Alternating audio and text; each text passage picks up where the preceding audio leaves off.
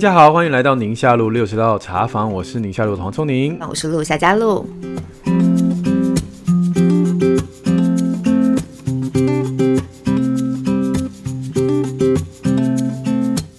本集节目由棉豆腐赞助播出。棉豆腐是一家床垫专门制造所，匠心手作，躺一秒就不想起来的超好睡床垫。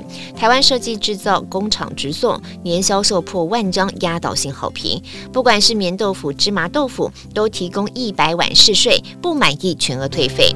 在十二月三十一号以前，输入宁夏路六十六号茶坊专属折扣码六六 T O F U 六六都付，就享棉豆腐全品项九五折。详细资讯和链接就在节目资讯栏里哦，或者是立刻搜寻棉豆腐，在自己的卧房可以进尽情体验。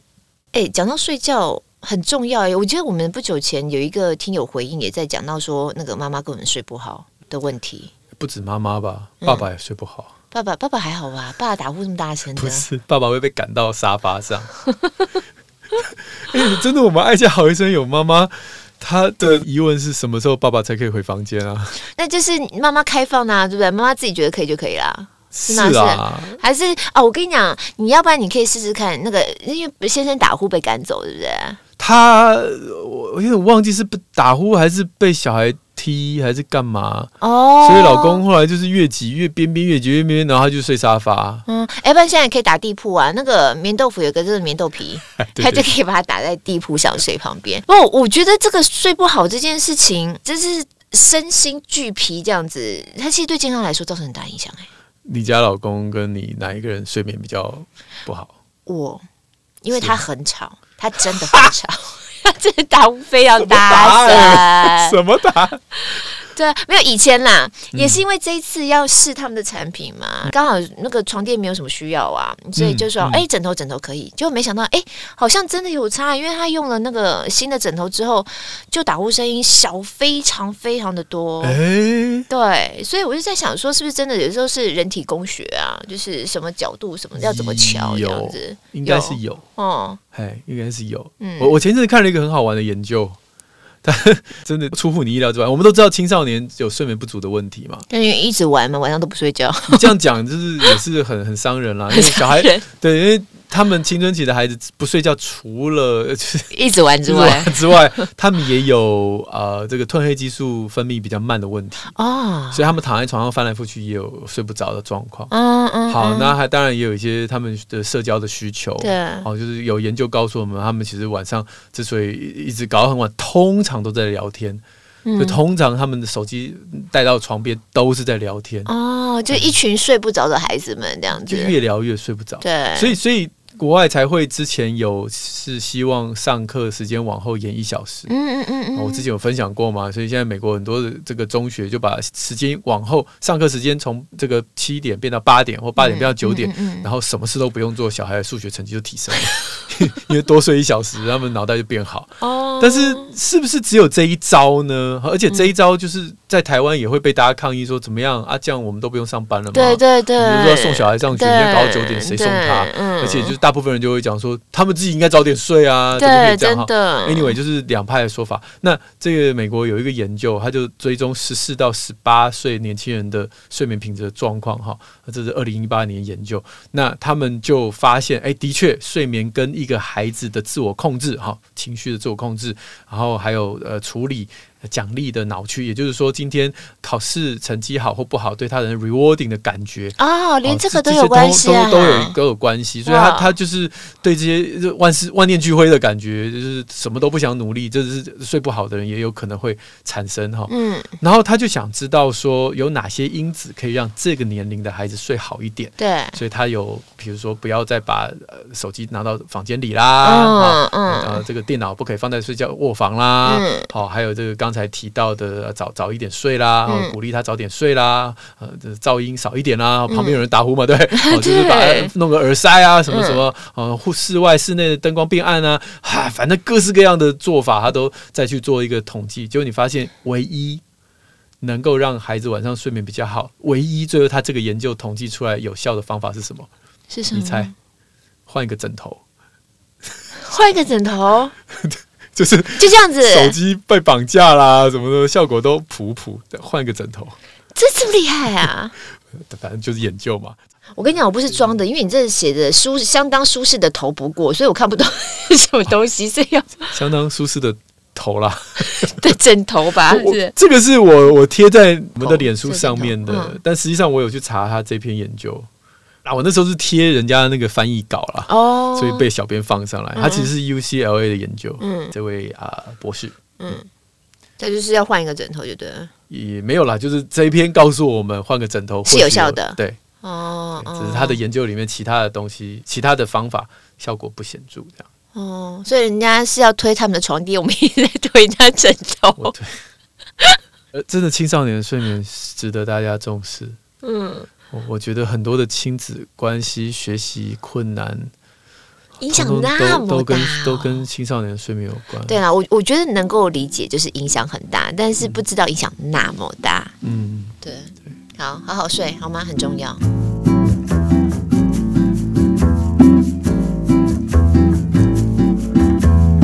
好，那我们来念一下今天的留言。嗯，今天的第一个留言是从 Apple Podcast 进来的 Wastepay，他说爸爸需要更多的资源。嗯，他说天还没有亮就起床出门上班，通勤的时候呢，听到了这一集的全职奶爸，寄到办公室非得来个五星赞一下，留个言不可，可见很有感。他说大儿子刚出生的时候，我是流浪教师，每个星期只有少少几节课。那个时候太太工作比较多，那我是全职爸爸，再加上兼职老师。嗯嗯嗯，后来呢，我顺利找到一个专任的工作，紧接着小儿子出生了，反而就变成太太离开了原本的工作岗位，我们就变成常见的传统家庭分工方式。嗯，那在这个过程呢，就给了我很多的发现跟体会。比方说呢，我带孩子出门，男厕就都没有尿布台，嗯，好不容易，真的，因为你好像有一次节目当中就有分享这些，而且 是那是十十几年前，我带着我小孩还是小 baby 的时候。真的找不到，现在稍微好一点点，不过我觉得大部分也还是没有了哈。或者好不容易找到了育婴室，呃之类的环境，可是门口呢就大大的贴着男性止步的标志。嗯，所以我一直觉得，以整个社会来说，男人占据了许多优势，但如果单纯讲育儿的话，爸爸反而就变成弱势了。女性同事怀孕要当妈妈，跑过来说需要请产假，请我帮她代课三个月。我一边恭喜她，一边爽快的答应。然后我才想到说，诶，如果当年我也可以请个长时间的产假，嗯，也许就不用在工作跟家庭之间心力交瘁了。那如果呢，每个爸爸也可以拥有接近同等时间的产假，是不是就可以在妈妈产后休养恢复身体的时候，更有时间跟精力？去学习各种育儿知识呢？总之，感谢两位主持人以及愿意分享自身经验的听友们。身为忠实听众，除了知识之外，我常常在这里获得许多同理。祝福节目长长久久。先来个五千集好了，之前都讲一千，现在变五千了。是哟。顺带一提，节目周年活动可以许愿黄医师参加路跑活动，跑个十公里吗？怎么样？跑十公里？跑跑跑十公里啊？分分十次吗？分。哎，十公里我我跟你讲，我朋友跟我分享过，他们男生，嗯、他说第一次报的时候也是完全没有跑步经验，然后被朋友这样子拉去跑十公里，嗯、他想说完蛋了，这一定超难，结果没想到一路上看妹啊，这样聊聊天呐、啊，跑跑走走，这样哎，你这十公里就跑完嘞。我觉得我如果经过你的训练一段时间，我还没有训练你，我猜我猜我跑十公里是没有问题啦，因为那时候我不是讲嘛，我们去打篮球的时候，嗯、因为没什么别人，所以就两个小时一直跑，一直跑，一直跑，一直跑，嗯。对呀，对呀，好像也还好。可是就是你一定要教我怎么样能够在这十公里就是很 enjoy 那个过程。看妹不是我的强项啊，我也没办法看妹啊。你就一边跑一边听 podcast 啊，听宁夏路啊，有没有？哎，我跟你讲，我真的自己也很常跑步的时候听宁夏路。哎，为什么这么爱听啊？奇怪，自己录自己听那么多遍。可是你知道，我听其他 podcast 我都会做笔记耶。哦，所以我就是没有办法一边跑一边听。听到一半的时候，我就在哦，他讲的这个东西啊，然后我就会去查他讲的东西，然后把它记下来。说到育婴假，前一阵子不是有个新闻吗？嗯、那个美国的运输部长，嗯，请两个月的育婴假，嗯，嗯他他好像是收养小孩，所以他就请了育婴假，然后大家就在那边改改脚。他说有什么好改的？就是我们有一个新的孩子进入家庭。我要学习怎么喂奶啊，怎么换尿布啊？嗯嗯，嗯，有现在育婴假，其实男生女生就是夫妻可以，对对对。所以我在想，有的时候不是法令上面规定说男生不能请育婴假，爸爸不能请，而是外界的眼、啊、对外界的眼光，对对对，职场上面会有感受到的压力那种。是，这个也是蛮有意思的哈。法令在那边，但谁敢去请？嗯、但是。我很正面的认为这一天一定会发生。你说大家敢去请，对不对？非常乐观。哎，现在爸爸跟以前真的很不一样了，对。而且你知道，我十年前在演讲的时候，都还在鼓励妈妈请育婴假，妈妈都还在犹豫，因为以前那时候连女性请育婴假都会被老板劝退。对，哎呀，我以前是这样啊，不会啦，你就撑一撑，咬一咬，要过去找个保姆啊，送个托婴啊，什么什么的。现在谁敢？现在如果今天员工讲说他要请孕假，老板皱皱个眉头就好。因为就是社会氛围已经就是你说你讲太多的时候，偷偷被录下来就惨了。对哦，我们那个 line 的截图一定是上爆料公司，就就是这个社会。对，尤其如果在 line 上面传的话，千万。对，当年我们有一个同事跟我同一届的，然后她怀孕，然后她想要在呃新竹多几个点，因为那时候新竹马街，嗯，呃，离他家近。哦，所以他觉得他可以在那边，至少离家里近，妈妈可以照顾啊，老公可以照顾。嗯，光是他想要把这个班多一点在新竹，就被人家说哦，整整半年都在新竹，什么意思？这样子。嗯嗯嗯。那时候我的感觉就是啊，不是很合理吗？但是外界的那种眼光，他就有点有压力了。对，他就有压力。可是现在哦，不一样了，都明文规定哈。怀孕你就可以怎么请，然后就不值班，怎样怎样，非常的育儿友善。对对，这样这样真的是比较好一点。所以十年前、十年后，那我们再往下下一个十年，我相信如果是爸爸要请。应该也没有什么太大问题。对，而且爸爸本身愿意参与的意愿，然后也比以前高很多。你像你像你门诊呐，以前会比较多都是妈妈带小孩来看。对对对对对。他现在正常的夫妻啊，夫妻哈，不要说门诊，门诊还是可能就是夫妻挤一个人来。嗯。那个听育儿讲座的，嗯，哦，都是夫妻一起来。哦。几乎以前几乎以前就真的叫做妈妈教室，真的就全场都是妈。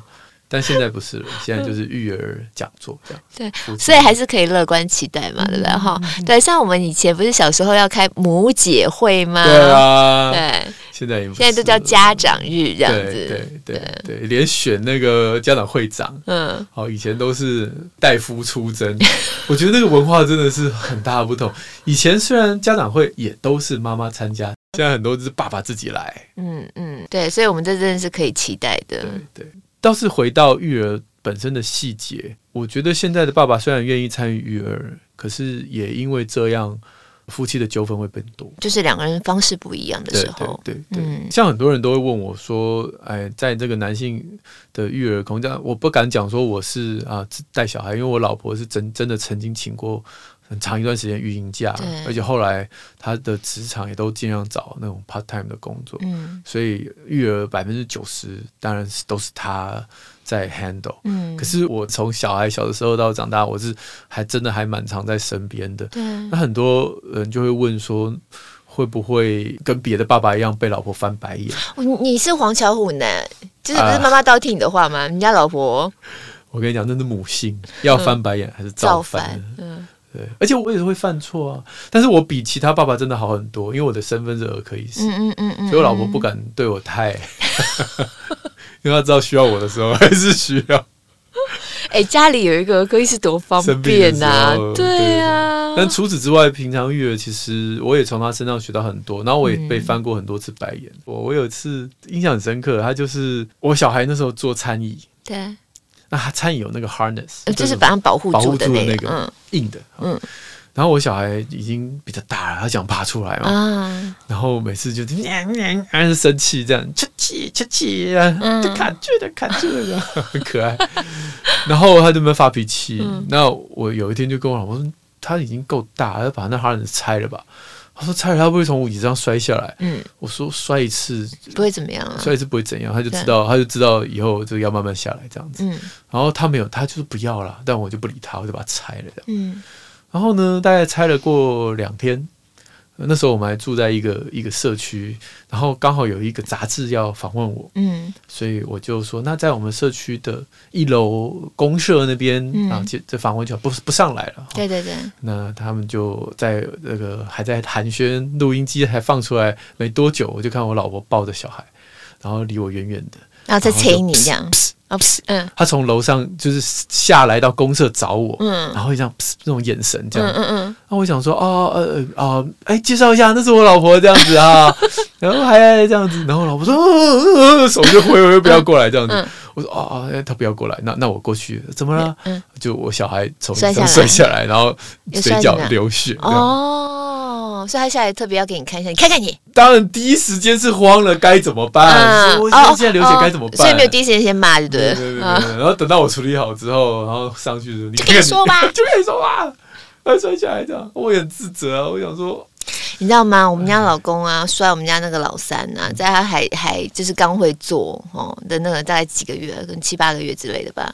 有一段时间很密集的摔他，哎，就是我不知道为什么一直手滑，然后然后。但详细次数我忘记了，对，就摔到最后一次哦，是我们去露营的时候，嗯，然后晚上我就是要准备吃晚餐嘛，我在煮嘛，我就想让小孩给你顾一下这样子，那他就把他因为露营的桌子还好都很矮，他就把他坐在那个矮桌上面，然后让他坐着，可是那时候他才刚会坐，也不是很稳呐、啊，对，他居然自己去接了个电话，人就离开了，然后就到旁边当然还背对着孩子哦，在讲电话，然后我在那边煮东西。嗯 我就听到孩子哇哇大哭，而且那个地上其实是小石头的。Oh no！对，我真的超怒的，我就是锅铲一放就大骂，到底要摔他几次这样子。然后我在营区，我就觉得大家整个营区听我在飙骂。然后，然后就在那一段时间的某一天下班的时候，他就我忘了是怎么样状况，然后，然后我就回家就摸我们家小孩头。多多，他被 摔到脑都肿了一块，有点像水肿，因为那个 QQ 的压下去有点弹性，有没有？很恐怖哎！对呀、啊，我就想说，最近真的哦，我不，我们那个本来是个天才儿童的，现在摔成这样子，就是没有那么聪明，但还是够聪明的，真的是气死哎！请问，我想知道，那后来夫妻是如何修复伤口？把他臭骂一顿。对，但那印象真的超深刻。那他有没有因此而就他就很 sorry 了？但是我就觉得男生好像就是他有一些地方他就是不会去注意到位，他的 sense 好像没有办法感应到哎，他好像不知道孩子刚会做的时候，他其实坐不稳，就在在旁边一直守着他哎。那他下你下次把小孩交给他的时候，你会不会又又再念个两句？别再摔了，嗯嗯嗯。哎，摔到小孩脑筋都脑脑壳都肿了一块，然后压起来都短一短，都里面没什么东西。我想他应该不敢再摔了吧。后来真的就还好，就是在那段时间的时候就没有再发生这样的事情。所以其实你也算是很有智慧的妈妈哎，是吗？因为大部分人就会一直念，一直念，一直念，一直念啊，就是然后每次小孩交给他又要再念一遍。哦，我是没有，别再摔了。嗯，但搞到后来，我觉得有些男生就说啊，不然啊，不然你来。对，我是骂完就算了，不会一直骂，一直骂，一直骂。呀，我一直说我不要再爆我老公的料了。但这个这是个好事，这是好事。我们我有时候演讲的时候都会说，嗯、我们现在请妈妈们把眼睛闭上。嗯，然后呢，所有爸爸们，你们曾经在洗澡的时候，小孩有滑到那个澡盆里面的举手。结果嘞，通常都有啦。但爸爸们就是确实有的时候，孩子交给爸爸这个担心，我觉得对妈妈来说多少还是会有一些了。对啊，大家就互相互相的。对对对，哦、现在咬咬牙，将来。就是神队友，嗯嗯嗯，那这个好重要，对对，不然最后他就不当队友了，很痛苦。对，嗯。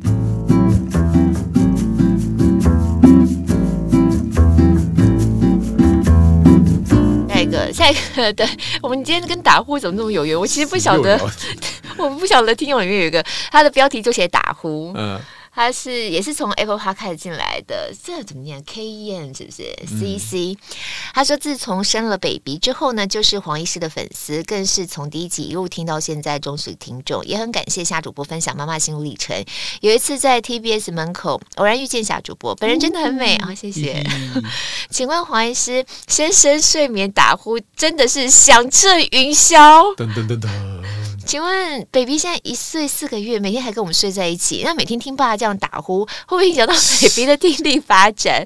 妈妈，我本身是常常被吵到睡不着，那 baby 偶尔也会被吵到挨一下。我真的要替爸爸说一下话。嗯，妈妈生了小孩之后，所有的关注都在宝宝。老公打呼响彻云霄，他不先问一下我老公会不会有呼吸中止吗？会不会对他脑袋有健康的危害？会不会有小中风？他只想到会不会吵到 baby。我们男人真的是弱者呀，好可怜哦。这样讲起来，这老公好像真的很很心酸呢。我那天发了一个脸书文，你有没有看到？嗯，没有。你啊，你在山上的时候我发的。就是我很感慨，就是有一个妈妈，她每次来我门诊都都哭哭啼啼的离开。嗯嗯嗯，就是她多重的因子，她的老公可能有雅思，所以育儿上面只有她一个人能够努力。对，然后再加上这个公婆家跟自己的娘家支持系统都非常薄弱，然后自己的小孩也有发展迟缓、语言迟缓问题，所以妈妈自己有焦虑症，所以妈妈有在看医生，有在吃药，可是实在没办法，就是太累了，一个人，然后又没有。足够的金钱可以啊，比如说请保姆啊，或者请帮手，所以他每次进我门诊三句话，然后就会掉眼泪，哎、就是很难过了。嗯、好，那 anyway，所以 我记得那一天就是门诊人很多，嗯、所以他在里面哭。一哭总是要个十五二十分钟才会收起眼泪嘛，对对对，然后出去就眼睛肿肿的，嗯、然后本来外面已经在骚动，因为外面候诊的人太多了，太多了，嗯、想说这个人怎么进去那么久这样子，就是这个病人到底怎样啊，还不出来啊？对对，对，然后出去看他哭哭了一把鼻涕的人又不好意思，嗯、就就没有人讲什么。那下一个妈妈进来的时候，就本来好像听说要抱怨，因为护士护理人员说他在刚刚在外面说在等太久了，好，但进来就没有抱怨。看到前面妈妈哭很惨，他说：“哎，那前面那个妈妈，她的孩子还好吗？这样子，本来以为是孩子得了什么病，他以为啦，嗯。然后我就语重心长，我就看着，因为他们是夫妻带孩子来，嗯，然后她的老公就是很壮嘛，然后穿着那个背巾，所以哦所以是背爸爸背着，爸爸背着，然后妈妈就是哎，很轻松，很轻松，很优雅的进来。那我就跟他讲说，嗯，他没有像你一样有这么好老公、神队友，可以帮助他育儿这样子，嗯。”就是如果真的你身边有一个百呃六十分的好老公啊，六十分的神队友、嗯、啊，五十五好了啦，都比零分好啊。我们往前看嘛，啊，人总是会有进步的时候。但是你在五十五分的时候把人家嫌到爆，那他万一真的变零分的时候，你就会想念他了。我的想法是这样啦。好啦，但不要五十五分就叫我们叫人手了，好不好？最起码六十分嘛。就你鼓励鼓励就变六十啊，再鼓励鼓励就变七十啦。已经有个小孩要应付，够烦了。老公还要在那边啊，你真的好棒啊！再加油一点呢，这样子可以不要用那种机车的笑脸吗？你可以真诚一点，真诚一点。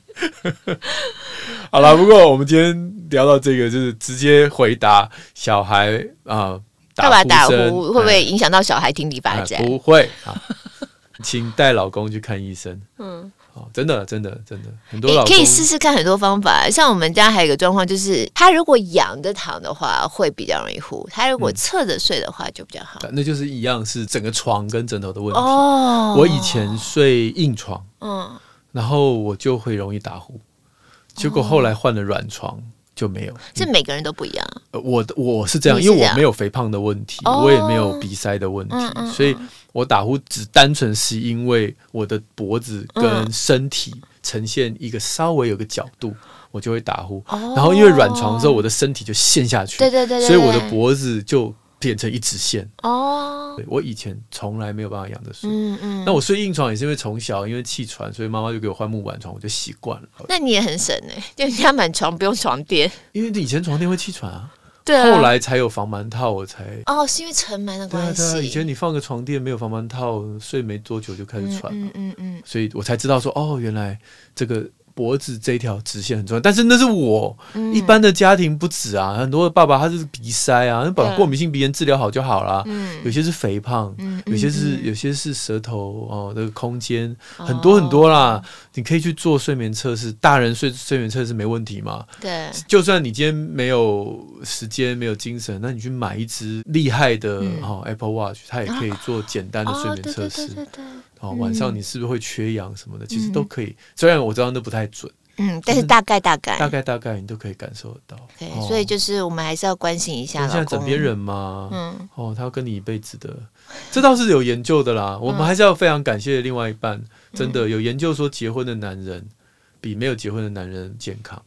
不是因为他们生活习惯比较健康，是因为他被老婆说，你去看个医生啊，你血糖那么高还吃这个哦，被被盯着，血压血压要吃了没？嗯，就被盯着，就是被迫的要做医疗行为，然后让他变得比较健康，比较长寿了。对，妈妈很忙哈，顾小孩还要顾老公。好，下面一位又是杰哲了耶。Yeah! 他说很谢谢黄医师和陆主播把婚姻、夫妻习惯磨合和教养态度的调整分享出来，也让我回想起我跟太太初恋、结婚、育儿之后一路走来点点滴滴的改变跟调整。就像主持人说的，一切都是以爱为出发点，找出对方良善的动机，永远选择接纳自己跟安顿好自己。家庭生活呢，真的会慢慢从谷底爬起来，不需要别人。改变，变成我想要的那一个人。我在婚姻初期，希望太太跟上我的脚步，学习到正向教养的精华，就不断的推荐书籍、YT 影片、工作坊、文章等等，一直塞给太太。这个好相反哦，一般都是太太想要先生学，然后一直塞给先生，有没有？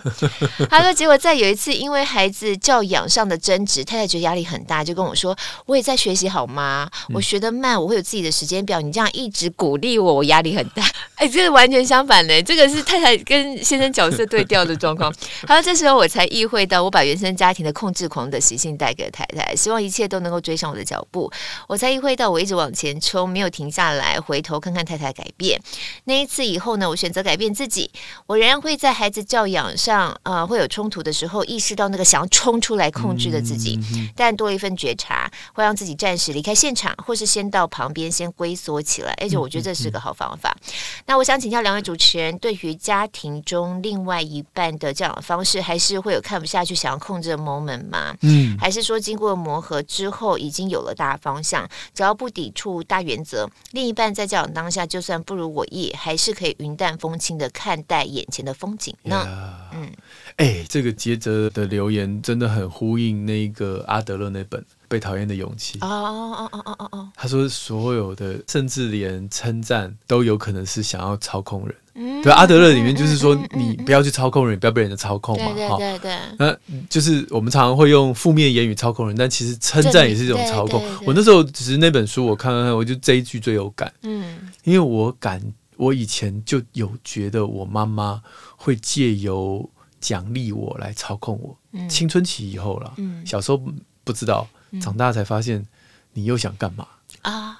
对，然后这是一种交换吗？例如说，你做了什么什么，我就给你什么什么这。对对，然后我那时候就会开始有点反弹，嗯，就是你给我再大的诱因都没有用，因为我想要跟你证明。是我自己想要做这件事情，而不是因为你奖励我。嗯，所以如果你今天奖励我这件事，就 no 分，我就不做了。我们家相反，我不是才刚去爬那个玉山前锋嘛？回来之后，你看我们家姐姐，嗯嗯，就问我说：“那这样我们现在有什么奖励吗？我们现在可以到一个什么奖品吗？”我跟你说，你可以买这个、这个、那个哦。我说你爬完不就觉得是一个奖品了吗？没有，他在操控你，他在操控我哦，就完全没有在理他。对啊，你那不一样，你那个是如果你事先用这种东西操控他啊，比如说你你就去嘛，你如果这次爬完，我就送你什么什么什么。他一开始可能会上了你的当，年纪小的时候通常都是为了要拿到得到那个东西。但再大一点，通常啊，我们就会想要证明自己的独立个体，我们就不会，那就偏不要哦，偏不做。然后有时候我做一些贴心的事情，他说我好高兴哦，你今天好贴心哦，我听讲，噔，你不要讲这句话，破坏我今天的心情。啊，其实好难哦。那这样子要讲什么啊？所以我觉得人非语言的沟通很重要。哦，其实那句话没有错。对啊，但是。那个讲的语气，或者是也许他那天没有这个意思，但是因为他长期用这一招，嗯，让我误会他有这个意思。嗯、或许我我真的不应该这么的好难，好难，这么的 harsh。嗯嗯，青春期嘛，哦对，我们家小孩子我们都快要到青春期了，啊啊、就到时候接招。所以我就很尽量，在我称赞他的时候啊，我是很真诚，觉得说，哎、欸，真的这个真的很棒。你称赞小孩的时候，对对对对，嗯、而且我。不会为了某个目的去称赞他，嗯、我一直很努力在在忍住不要做这件事情。哦，所以称赞小孩还有一个就是不要称赞他明明没有做的事情。过度称赞的研究，过去这二三十年很多嘛，嗯嗯嗯、就发现说，也不是说好棒棒、好棒棒，小孩就会进步嘛，因为你可能没有称赞到他的努力，还有没有称赞到他的特质。对对，比如说你今天小朋友就跑全班最后一名，然后就说你很棒啊，至少你要跑完。小孩心里想说你在讲什么？我就已经跑最后一名，你可以别提了吗？就是想叫闭嘴之类的小孩。嗯，呃，有一个日本的心理学家，他就翻译到台湾很多的书，都是漫画，嗯，里面就有画。这些爸爸妈妈 NG 的称赞很可爱，很好笑。啊！里面就有这一段。哦，就是他就画那个小朋友就是这样，嗯，三条线这样说，我再也不相信你嘴巴里讲的任何一句话了，敷衍嘛，你没认真呐，对对，嗯嗯，所以我想不只是称赞另外一半，称赞的小孩也是一样真诚。那他有问啊，就是如果对于另外一半这种方式看不下去。还是会有想要控制吗？还是说可以忍耐？我之前有分享那个西班牙的研究，就是说你的孩子长大以后怎么样才不会反社会人格啊，或者冲动行为、暴暴力行为之类。那跟孩子讲话有六种沟通模式，那个研究告诉我们只有一种不能用嘛，就是情绪操弄。所以我觉得这个研究已经。给我们很大的自由了。你的另外一半可能是赏罚类型的，你另外一半可能是那种就是在旁边碎碎念的、温情攻势的，也有那种呃很自由的，就说好，那你决定就好啊，我也不插入。其实六种沟通模式里面有五种可以用，哎，你的另外一半跟你不一样，那有什么那有什么关系？让他用。他的方式，你用你的方式。我觉得我像杰德讲的那个状况啊，我我也会有看不下去，想要说什么的那个，或是想要出来缓和那个场面的片刻会有。嗯，可是你就是不会让他变得扩大化。对对，就针对这个事情，有时候我可能觉得啊、哦，爸爸怎么那么凶啊？干嘛需要这么大声什么之类的？嗯、然后出来缓一下场面，这样就好了。嗯嗯，嗯嗯对。所以这个我之前在书上也分享。爸爸育儿的时候也可以这样想。嗯、今天我们好像觉得家里夫妻的角色有点对调 哈。不管爸爸妈妈都一样啦。就是说，你今天在育儿的时候，你也可以想说，我来试试看另外一种领导的风格，嗯，看看效果如何。有时候我们之所以会执着某一种领导风格，是因为我们只觉得这一招有效，那是习惯吧？对，习惯。对，然后想不出别招，谁想不出别招？哦，那你就有的时候看看另外一半用的那招。或是看看你的小孩的老师用的招数哦，多看几个，你就发现哎，好像我也可以试看看。六种领导力，来，愿景型、教练型、关怀型、民主型、计划型跟权威型。我只能把它念出来，没有办法解释，不好意思各位。你是哪一种？教练？觉得我应该，我不晓得算不算教练呢？应该教练再加上民主吧。计划好像也有哎。还蛮爱计划的，嗯、是哦，嗯，我叫综合型，就是要综合啊，对对，其实就是一个人能够从这六种熟悉两三种以上的领导风格，而且你又有三个孩子，嗯，每个孩子吃的风格又不同，不一样，对，像我们家那个最小的、啊，他姐姐们像他这样的年纪不会有的行为，像他现在就是很爱给我翻白眼呢、欸，嗯、就是我如果生气他呀，或是制止他做什么，现在给我翻白眼这样子，每次他一翻白眼，我跟他说眼睛坏掉了，眼睛坏掉了。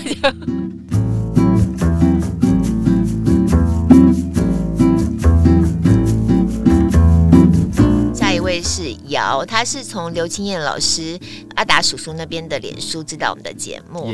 他说在育儿路上常常会遇到卡关无助的时候，嗯、想问什么时候该寻求心理咨商师的帮助呢？该怎么选择？谢谢。嗯、他说谢谢你们制作这么好的节目，我和先生都很爱听，对育儿遇到的问题好有帮助。嗯嗯，我曾经写过这篇文章，嗯，所以我我非常 echo 他的担忧，就是当我们小孩生病的时候。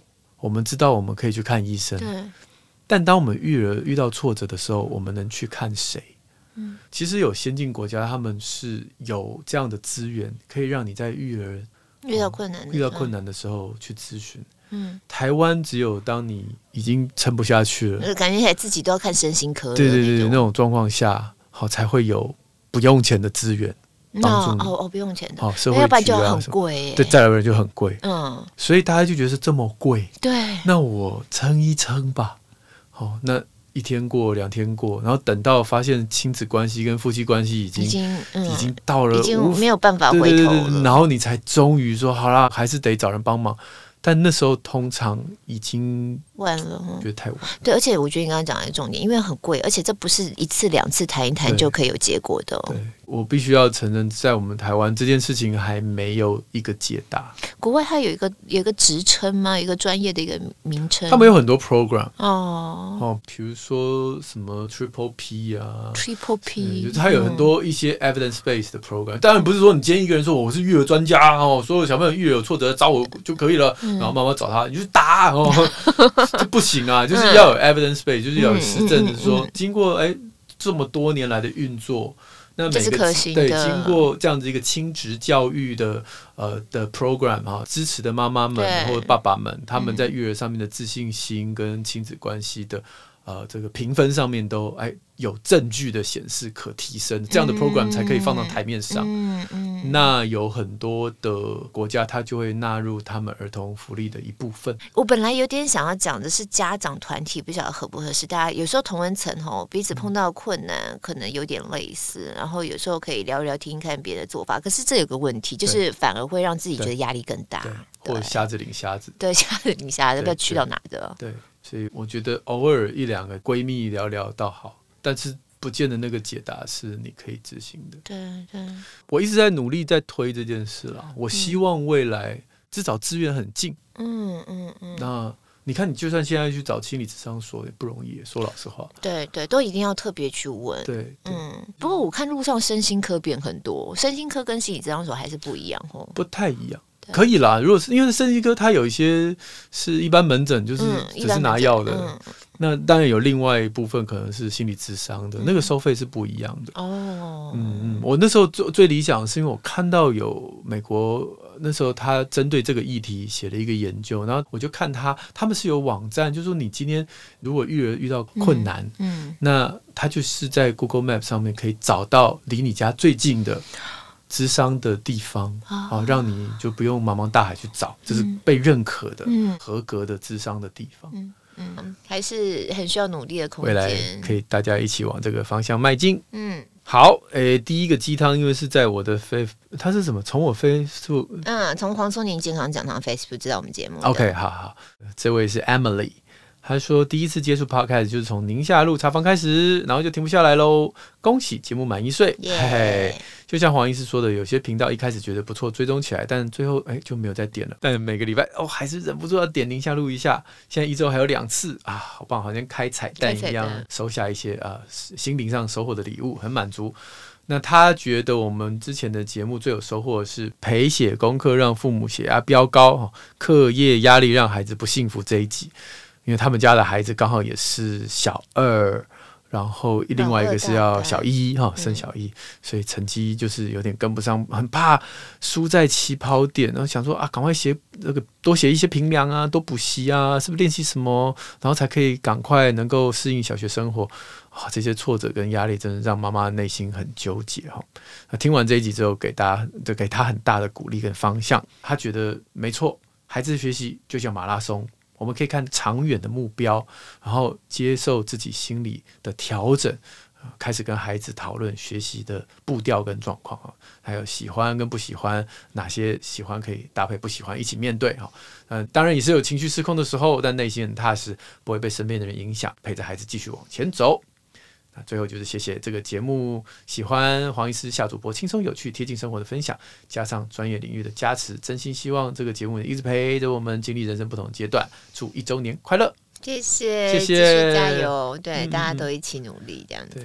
你现在还你你都不会啦，就是课业压力这件事情，在你们家不太纠结、嗯。没有，不要纠结。我觉得他们需要的跟我们想象的真的很不一样，尤其在我们做完元宇宙那集，你不觉得更有那种感觉吗？对啊，可是我们的教育体制。好像没有要改的样子。我觉得有啦，只是我以前也觉得有，直到我最近看了我的孩子上国中，嗯、我的门诊有高中生，跟我最近见了一些大学生，嗯、真的。然后我发现，那不是跟二十年前的我是一样的吗？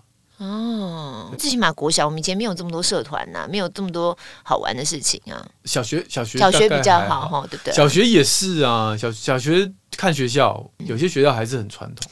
对，我觉得我们家因为孩子一直都在体制外，所以我们也是。而且我以前没感觉，因为我对对对对，现在就有感觉了。上了国中，他那天在背那个什么热兰遮城，哇，土土罗明遮城，我想这不是跟我们以前做的事情，不是说不用不用认识，可以认识，大家就是做个报告，让大家知道他以前的历史不就好了吗？干嘛把它放在考试里？对啊，然后去想想看，我们为什么要学这段历史嘛？从这历史可以学到什么东西？我那天就跟我是说，你知道热兰遮英文是什么吗？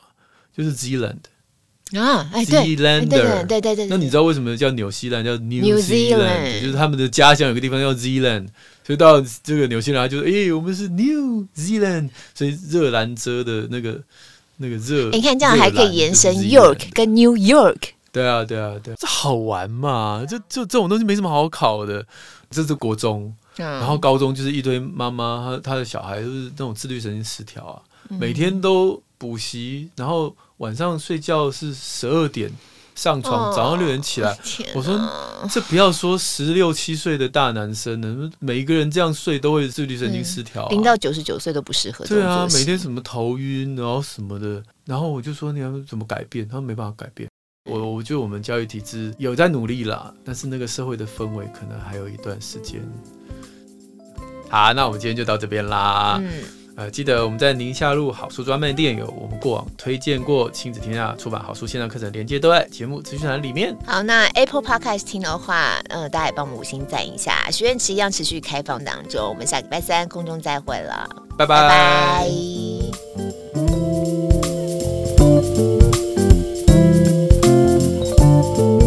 大家宣布一下哦，对，我们有这个首场 Live 线上听友会会会会会会。自己 A 口会会会会，什么时候？